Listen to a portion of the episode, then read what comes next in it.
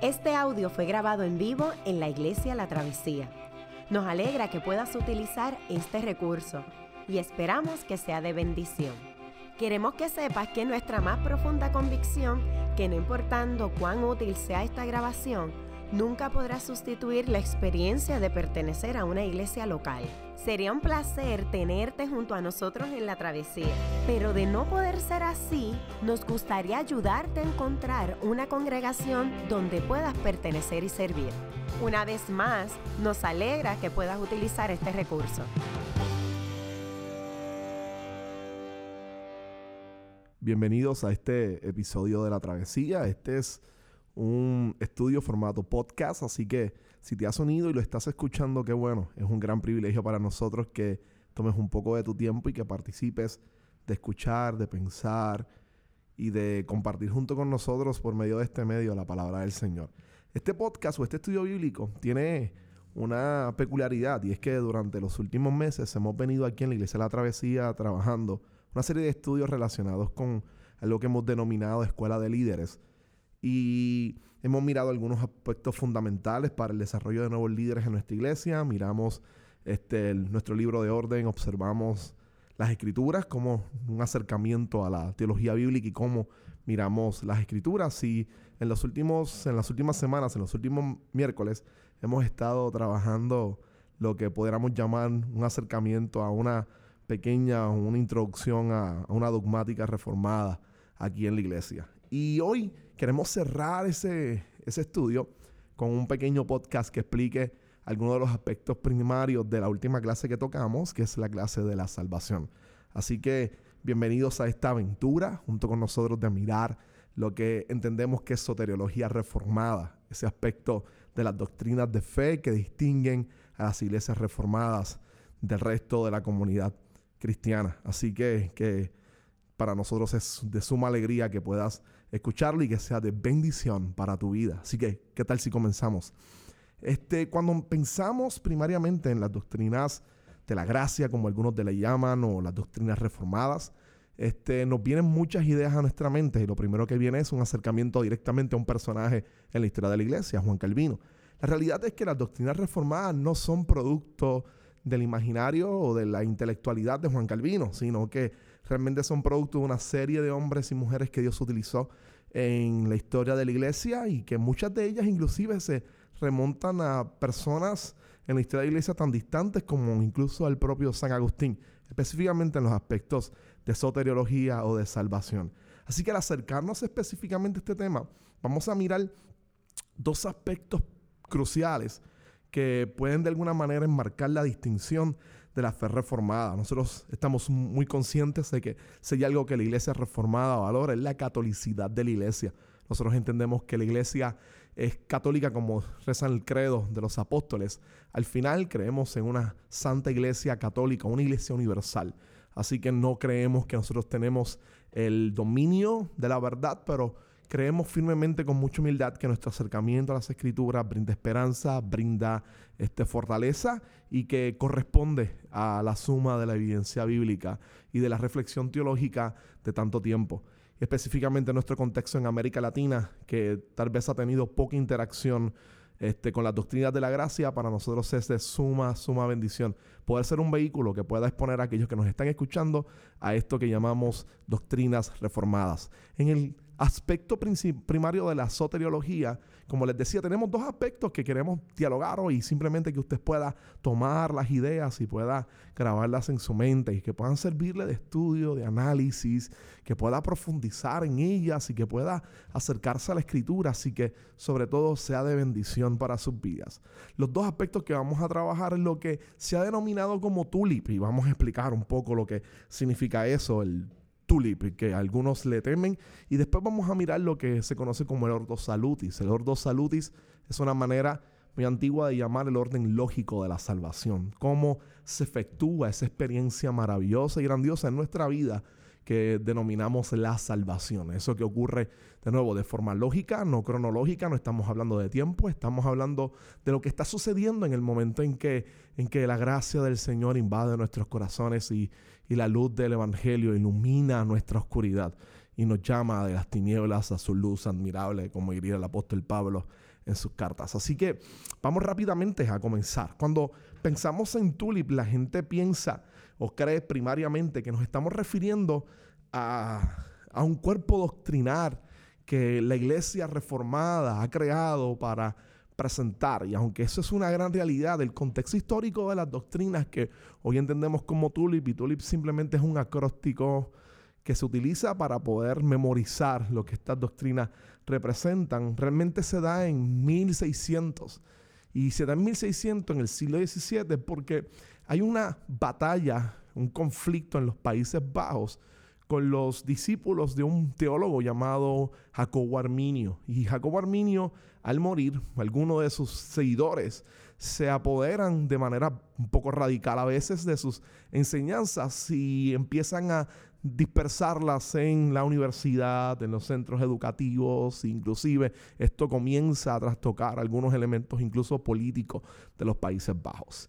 Este, ellos sacan una una declaración de cinco puntos, los cinco puntos arminianos, y una vez ellos sacan esta declaración de los cinco puntos arminianos, retando lo que el resto de las iglesias reformadas, específicamente las que provenían de la herencia de Juan Calvino, creían y sostenían, ellos sacan estos cinco puntos y entonces un grupo de teólogos de las iglesias calvinistas o reformadas responde con los cinco puntos calvinistas que son los que se han vuelto populares o se le conoce como el tulipe.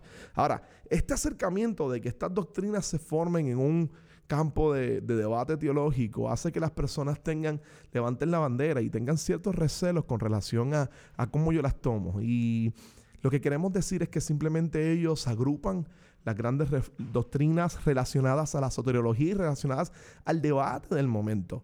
Pero el tulip no es el representante primario de la doctrina reformada, como muy bien el teólogo norteamericano Michael Horton ha, establecido en su libro Covenant Theology. Él, propone la idea de que lo que realmente distingue a la fe reformada es su visión escritural, es la teología pactual. Y que desde la teología pactual, mirando todas las escrituras, es que se sostienen estos rasgos de lo que podemos llamar inclusive tulip. Pero como era una expresión de debate, ellos necesitaban entonces aglutinar el core primario de sus creencias y poder presentarlo ante este debate, se ha popularizado entonces la soteriología reformada con este acróstico llamado tulip. Así que vamos a explicarlo por qué hago toda este, esta reseña histórica y es porque tradicionalmente en las iglesias reformadas el acercamiento a la salvación se daba en un contexto muy pastoral, no, no, no apologético. En este caso, en el siglo XVII, se dio en el contexto apologético, se dio en el contexto de la defensa de lo que ellos entendían que eran las doctrinas primarias de las escrituras relacionadas a la salvación. Pero no era la intencionalidad de la reforma, inclusive tal vez la del propio Agustín, resolver o, crear disputas relacionadas a, a, la soteriología, como muchos hoy piensan. Era realmente un acercamiento pastoral. ¿Y por qué un acercamiento pastoral? ¿O a qué me refiero con un acercamiento pastoral? Era brindarle esperanza a la feligresía a todos los creyentes que estaban pasando por problemas, por diversidades, por catástrofes, por crisis, que luchaban continuamente con su pecado, como el propio Martín Lutero y que encontraron en la escritura la realidad de que la salvación es algo que no proviene de ellos, sino que proviene de Dios. Y eso les brindaba esperanza. El saber que la salvación no descansa en algo que yo pueda hacer, no es por obra para que nadie se gloríe, sino que es algo que Dios hace en mi vida, que Dios actúa por su soberanía en nuestros corazones. Y a eso ellos lo enseñaban para brindarle gracia, para brindarle fortaleza, para brindarle ánimo aquellos que Dios había llamado a la salvación. Y esto es importante de nuevo porque la salvación está diseñada, estas doctrinas de soteriología están diseñadas para brindar fortaleza, para brindar esperanza a todo aquel que ha creído en Cristo Jesús. Tulip entonces es un acróstico, como les he dicho, que, que es sumamente interesante y, la construcción es genial. Este comienza y el acróstico responde a algunas de las palabras en inglés. Así que la traducción en español sería que la parte, la, primera letra, la T, responde a depravación total. La, la, U responde a elección incondicional. La L responde a expiación limitada. La I responde a gracia irresistible. Y la P responde a la perseverancia de los santos. ¿Qué tal si las explicamos y vemos entonces lo lógico y, y lo bíblico de ellas y al mismo tiempo cómo está construida con una mentalidad bien trinitaria y que descansa en el amor y en la soberanía de Dios. Estas dos cualidades no se, no, no se separan como algunos quieren argumentar desde el acercamiento reformado. Nosotros creemos firmemente que el Dios soberano es un Dios de amor y que ese Dios de amor es un Dios soberano, es un Dios que reina sobre todas las cosas y que la grandeza y la eficacia de su amor descansa exactamente en la inmensidad de su soberanía.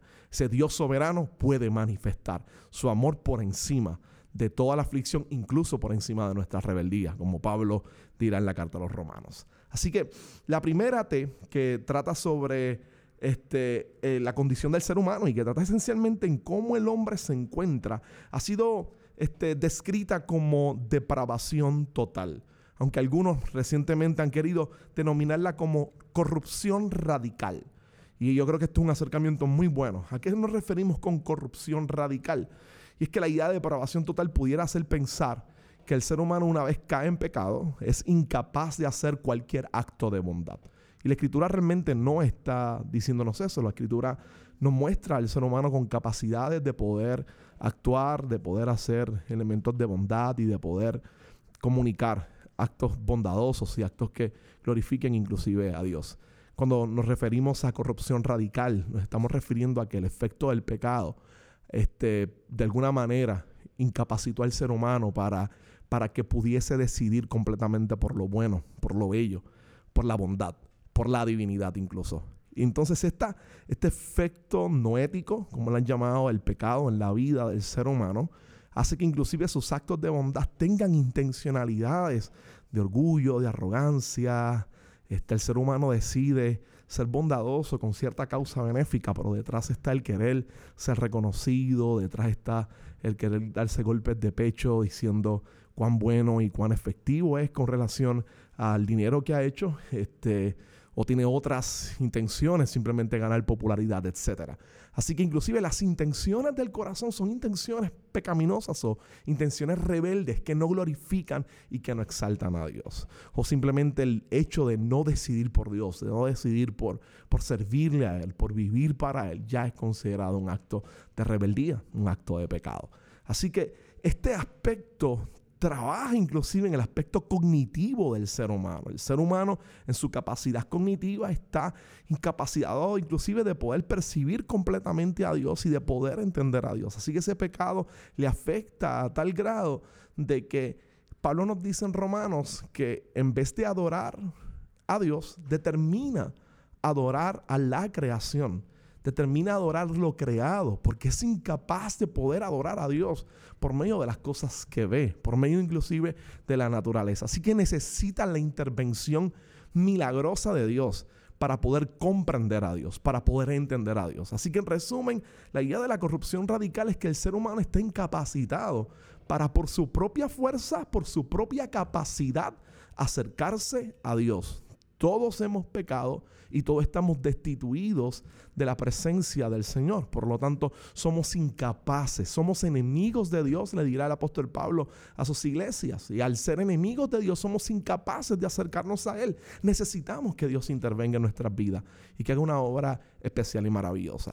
A ese entonces, esa condición de miseria del pecado, la fe reformada le brinda entonces la esperanza de un Dios soberano, de un Dios poderoso. Y eso es lo que conocemos como elección incondicional. Y la idea de la elección incondicional es que Dios, previniendo, observando el pecado del ser humano, decide salvar, decide elegir para salvar, para, para intervenir en la vida de, de unos individuos, para salvarlos para gloria de su nombre. Lo de incondicional es que es sin condición previa. Dios salva sin que nuestra virtud moral opere como algo importante en la decisión de Dios.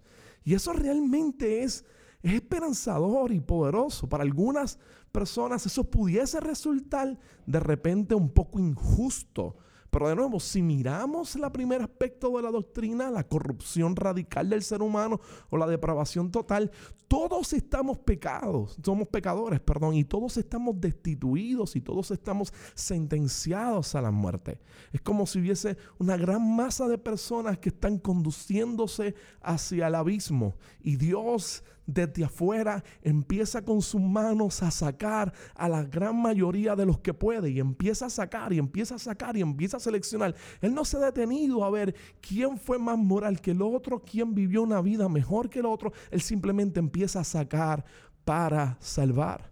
Así que todos estábamos conducidos hacia la muerte, pero Dios en su soberanía decidió salvar sin importarle nuestra moralidad.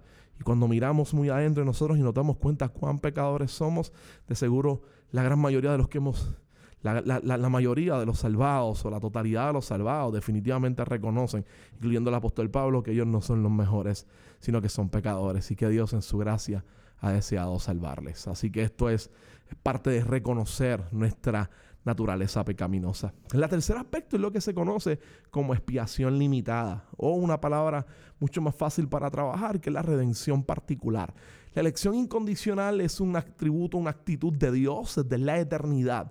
Ahora, la expiación limitada o la redención particular, que es una mejor palabra para poder trabajar este concepto, es la obra de Jesucristo. Y lo que está diciendo es que Jesús vino a morir para ofrecer salvación. Y aunque pareciera haber una apertura completa para, para un llamado a todo aquel que cree que sea salvo, la, la, el propósito y la misión de Dios era muy particular, era, era poder salvar, era salvar a todos aquellos que el Padre había escogido desde la eternidad, desde antes de la fundación del mundo. Y eso resulta sumamente interesante e importante. Hay varios pasajes en la escritura que van a apuntar exactamente a eso, a la salvación de Dios y a la capacidad de Dios de escogernos a nosotros y de ser elegidos para que Él nos salve para gloria y honra de su nombre. Por ejemplo, Romanos capítulo 8, verso 28 al 30 dice, y sabemos que a los que aman a Dios, todas las cosas le operan a bien. Esto es a los que son llamados conforme a su propósito, porque los que antes conoció, también los predestinó a ser hechos conforme a la imagen de su Hijo, para que Él sea el primogénito. Así que Jesús viene a morir por aquellos que Dios ha seleccionado por su pura gracia y soberanía desde antes de la fundación del mundo. Tenemos inclusive aspectos como como el libro de, Apocalipsis, que constantemente nos va a estar hablando de un libro de vida y de unos nombres que están escritos en el libro de la vida. Y es una imagen muy poderosa para hablar sobre los que han sido escogidos o los que Dios ha escogido para gloria de su nombre, para salvarles. Y entonces, cuando uno mira el libro de la vida y dice todos los que fueron escritos en el, en el libro de la vida, hay un texto muy poderoso en, en Apocalipsis que aunque mira el otro aspecto, la gente que no está escrita en el libro nos presenta por lo menos una idea de cuándo fueron escritos esos nombres, los nombres de la gente, de las personas que serían salvas. Y Apocalipsis 17.8 dice, la bestia que viste, hablando del sistema del mundo, la bestia que viste era y no es, y está para subir, y está para subir del abismo e ir a la destrucción. Y los moradores de la tierra, escuche bien, cuyos nombres no se han escrito en el libro de la vida desde la fundación del mundo, se asombrarán al ver la bestia que era y no es y que vendrá.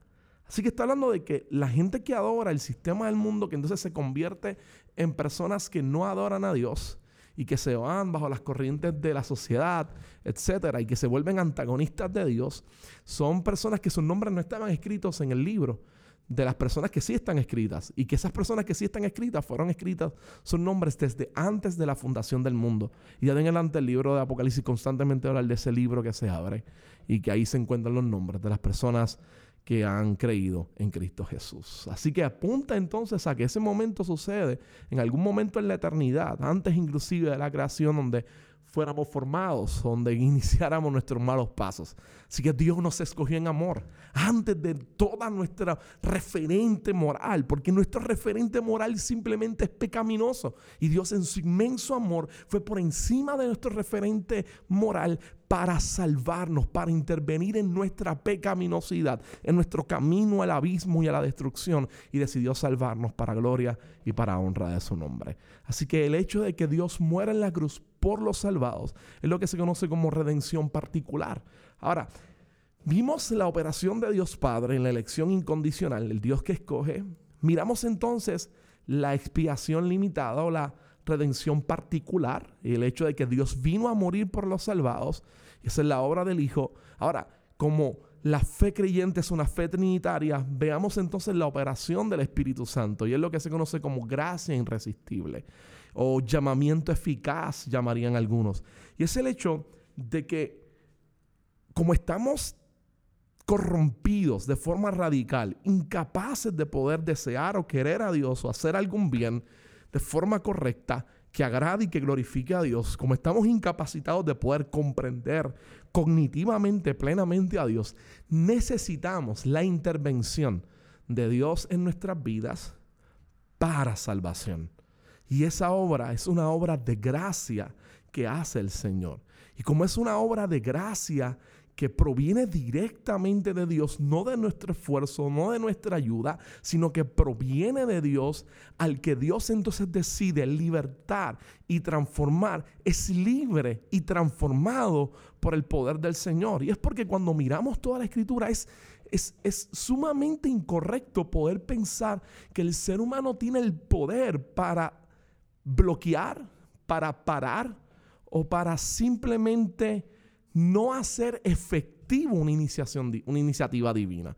Cuando miramos toda la escritura, constantemente la escritura está llena de alusiones que Dios lo que se propone lo cumple y que no hay nadie que pueda detener su designio. Cuando Dios dice que va a hacer X o Y acto, Él lo hace y nada detiene su designio.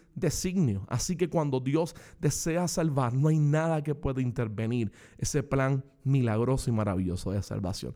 A ti, querido hermano que me estás escuchando, eh, esto debe servirte de esperanza. Es el hecho de saber que, que no hay nada que pueda detener lo que Dios acaba de comenzar en tu vida que como dice el apóstol Pablo en Filipenses, y por eso con gran libertad le puede decir a los creyentes en Filipo que el Dios que comenzó la obra en ellos la perfeccionará hasta la venida de Jesucristo. No va a haber nada que pueda detener esa obra que Dios inició en el momento de su salvación y que continúa en toda la vida cristiana. Y no se puede detener porque es un acto directo de Dios.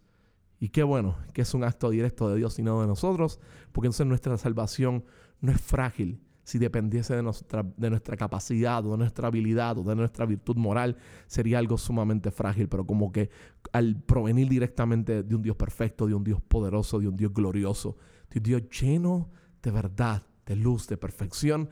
Es una obra cierta, es una obra concreta y es una obra que no va a parar, que va a continuar. Y eso lo veremos ya mismo. Así que esa idea de gracia irresistible es que Dios opera en nuestras vidas si nos rendimos directamente a Él. Su llamado del Evangelio es eficaz. Hay un texto que iba a discutir un poco más adelante cuando entramos en el Ordo Salutis, porque es un texto que es sumamente revelador y es exactamente en Hechos, en el capítulo 16, verso 14, en medio de una predicación, nos brinda la experiencia de conversión o lo que está sucediendo con Lidia cuando se convierte. Y Lucas nos dice, una de ellas que se llamaba Lidia, adoraba a Dios, era de la ciudad de Tiatira y vendía telas de púrpura. Mientras escuchaba la predicación, el Señor abrió el corazón para que respondiera al mensaje de Pablo. Dios abre el corazón de ella para que pueda responder al mensaje de Pablo. Así que si hacemos un acercamiento antagónico al texto, pudiésemos preguntarle qué ocurriera o qué hubiese ocurrido si el Señor no abre su corazón. Pues simplemente no prestaba atención al mensaje de Pablo. Es la intervención del Señor lo que hace que ella pueda escuchar el mensaje de Pablo. No es la capacidad de Pablo, no es la habilidad de Pablo, no es el intelecto de Pablo.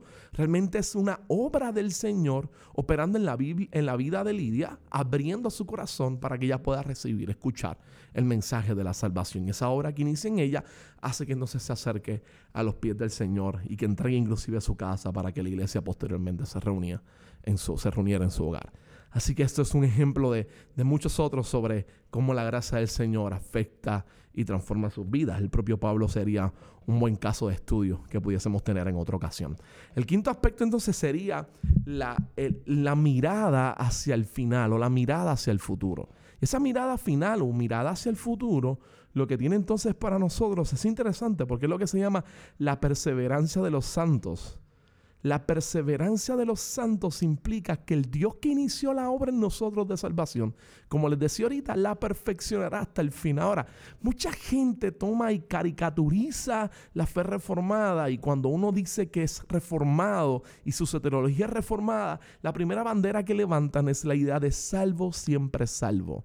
Pero la premisa detrás de esa realidad, aunque el concepto no está mal, la premisa detrás de esa realidad es el creer que lo que postulan las doctrinas reformadas es que el ser humano puede aceptar a Jesucristo y después puede vivir su vida como le da la gana, sin ninguna transformación y cambio profundo, y que como él cree que una vez es salvo siempre va a ser salvo, no tiene ningún interés en transformar su vida o en que su vida sea transformada.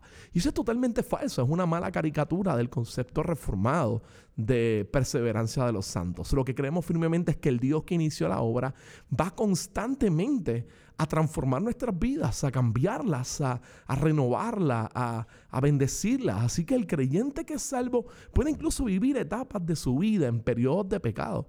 Pero creemos, que firme, creemos firmemente que esas etapas serán etapas de dolor, de, de dificultad, de mucha angustia para su vida y que la angustia y el dolor que produce el pecado es una obra del Espíritu Santo llevándolo al arrepentimiento, a confiar en el Evangelio, a descansar en la gracia del Señor y a permitir que el Espíritu de Dios transforme y cambie profundamente su vida. Así que creemos firmemente en que aquel que ha sido salvo será transformado y cambiado constantemente hasta el final de sus días, hasta que Cristo venga y que la salvación que ha tenido no hay nadie que se la quite. El apóstol Pablo dirá a los romanos que, que el amor de Dios, el amor de Dios en Cristo Jesús, este, no nos puede arrebatar ni quitar nadie, ni lo alto ni lo bajo, ni ninguna otra cosa creada nos podrá separar del amor de Dios que es en Cristo Jesús, Señor nuestro. Así que estas doctrinas estaban brindadas para dar esperanza y para dar fortaleza en medio de la aflicción. Y espero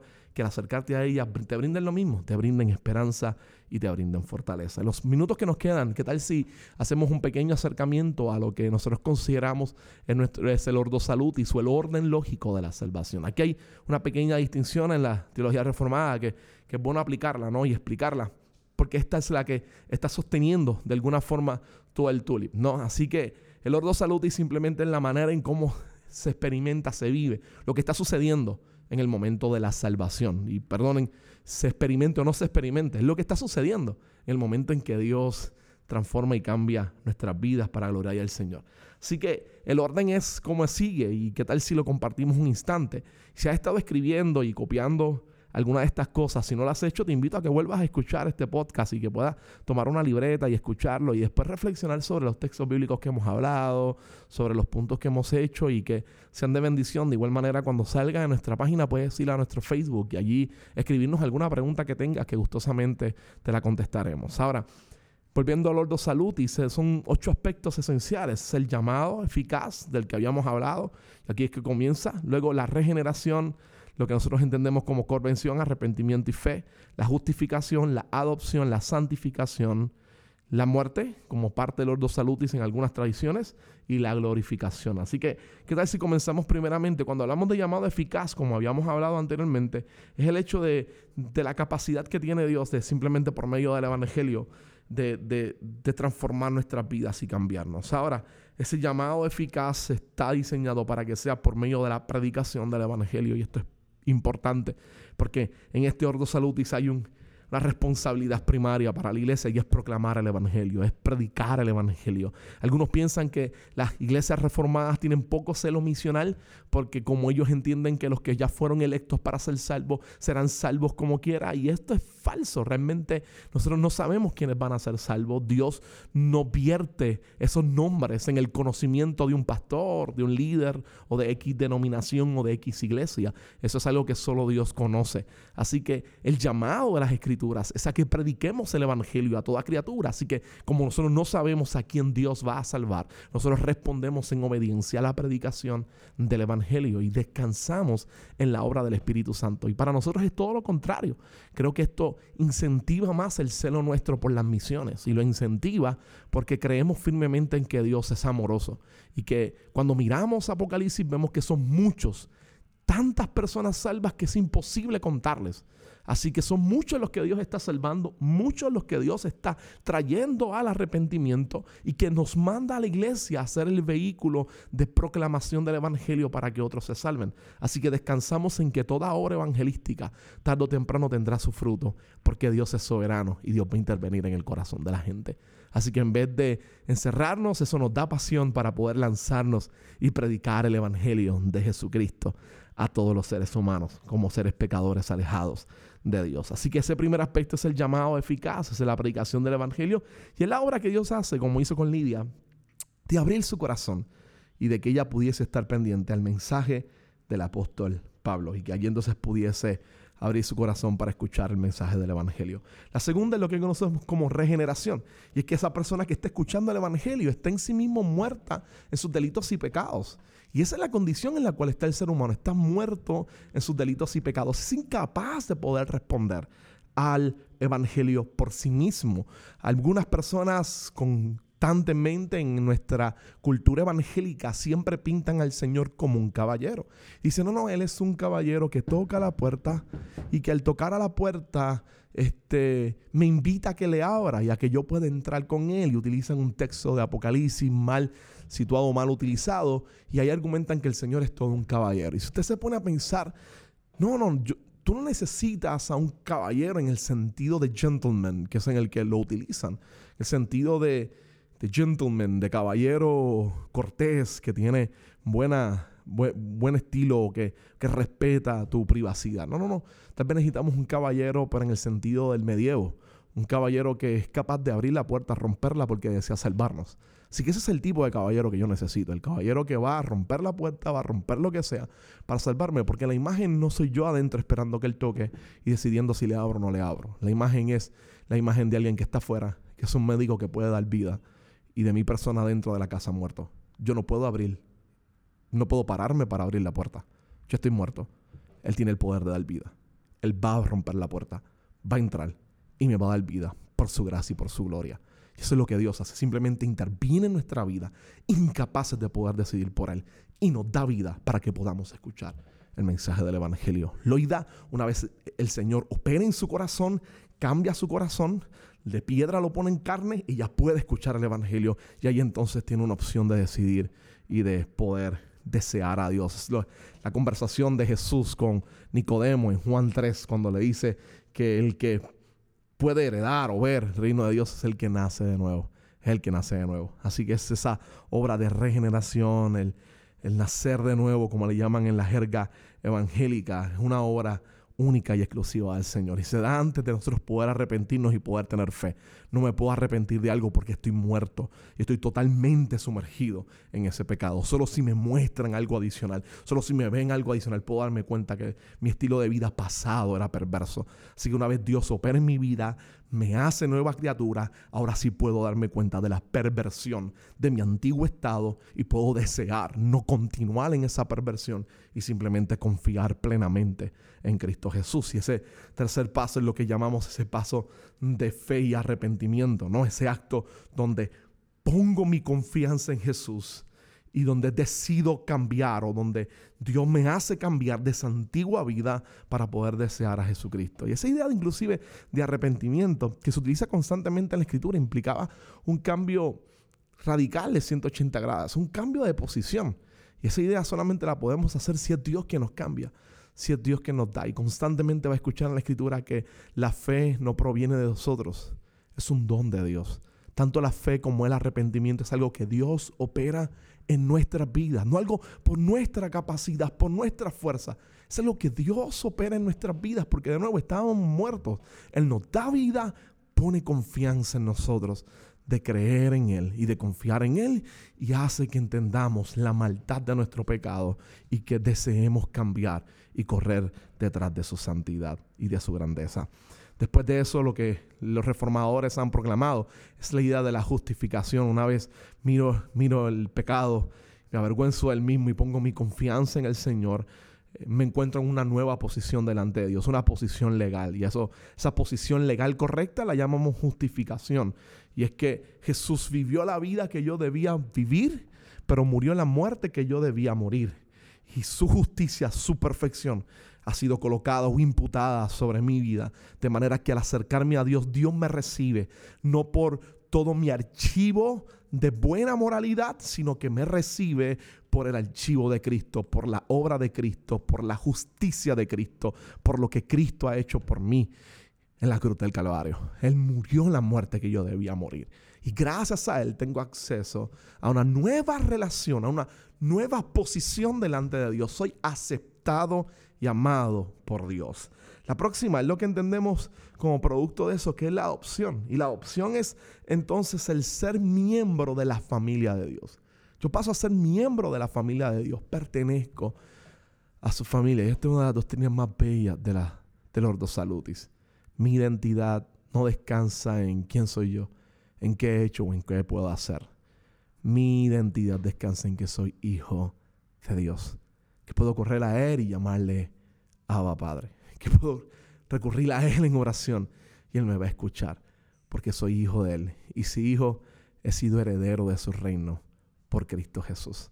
Todas sus promesas, todas las promesas, da a Israel todas las promesas de la Escritura. Soy recipiente de ella solo por medio de Cristo. Porque ahora soy hijo de Dios. Tengo comunión con Dios. Tengo la dirección del Espíritu. Él me educa, Él me transforma. Y soy heredero y coheredero con Cristo de todos los bienes que Dios ha de dar en nuestras vidas. La próxima es la santificación y la santificación es el producto, el proceso por el cual Dios va transformando nuestras vidas para que nos parezcamos más a su imagen, a quien es Él, a quien es Cristo Jesús. Si hay dos maneras de santificación en las escrituras y está lo que conocemos como santificación pasiva y como santificación activa. La santificación pasiva también es una obra única y exclusiva de Dios. Es el acto de Dios en nuestras vidas que al darnos vida, al poner fe en nosotros, al justificarnos, al adoptarnos, ahora somos diferentes. Estamos acercados a Él y alejados del pecado. Así que somos distintos, pero eso no es algo que nosotros hayamos hecho, sino es algo que Dios nos ha regalado. Por eso es que el apóstol Pablo puede a una iglesia llena de corrupción y de pecado como Corintio llamar a los santos en Cristo Jesús que están en Corinto. Les puede llamar santos porque la esta santidad no depende de sus acciones, depende de su posición en Cristo Jesús. Lo otro es lo que conocemos como una santificación activa y es el crecimiento de la vida del creyente a imagen y semejanza de Cristo Jesús. Es una obra que el Espíritu Santo también va haciendo en nuestras vidas y en nuestros corazones en la medida en que va doblegando nuestras disposiciones hacia el pecado, en la medida en que va produciendo en nosotros madurez cristiana y nos va acercando más a Dios y en la medida en que nos hace desear el Señor y empezamos a abandonar hábitos y empezamos a, a colocar un poco de nuestra injerencia humana en el deseo de de, amar a Dios, empoderados por el Espíritu Santo para poder desear y vivir conforme a la grandeza del Señor. Vivir de acuerdo a, a la ley y al deseo de ese Dios maravilloso y poderoso.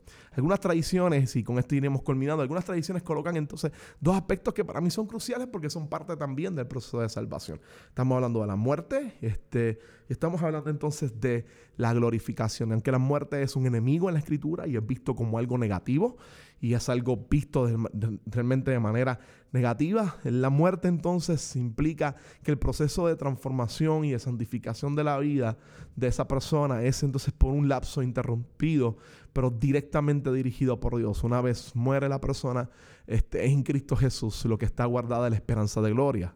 Y es que ese cuerpo resucitará con la venida del Señor. Será transformado. Y ahí entonces abre paso a la glorificación, a ese estado futuro donde Dios nos transformará para vivir eternamente para gloria y honra de su nombre. Y no hay manera más poderosa de cerrar esta serie sobre salvación que apuntando exactamente a esa obra redentora. Todo esto apunta a un día donde el Señor regresará y transformará nuestras vidas para que podamos vivir plenamente como siempre deseo desde Génesis 1 y podamos vivir plenamente delante de su presencia disfrutando de las riquezas de su gloria y de su gracia para glorificarle y bendecir su nombre. Así que hermano, espero que este estudio haya podido bendecir tu vida, este pequeño formato podcast haya podido bendecir tu vida y que esto te, te motive a poder acercarte más a nuestros estudios los miércoles. Así que que la gracia del Señor esté con tu vida y gracias por este espacio y este tiempo. Esto fue la Iglesia de la Travesía en uno de sus grandes o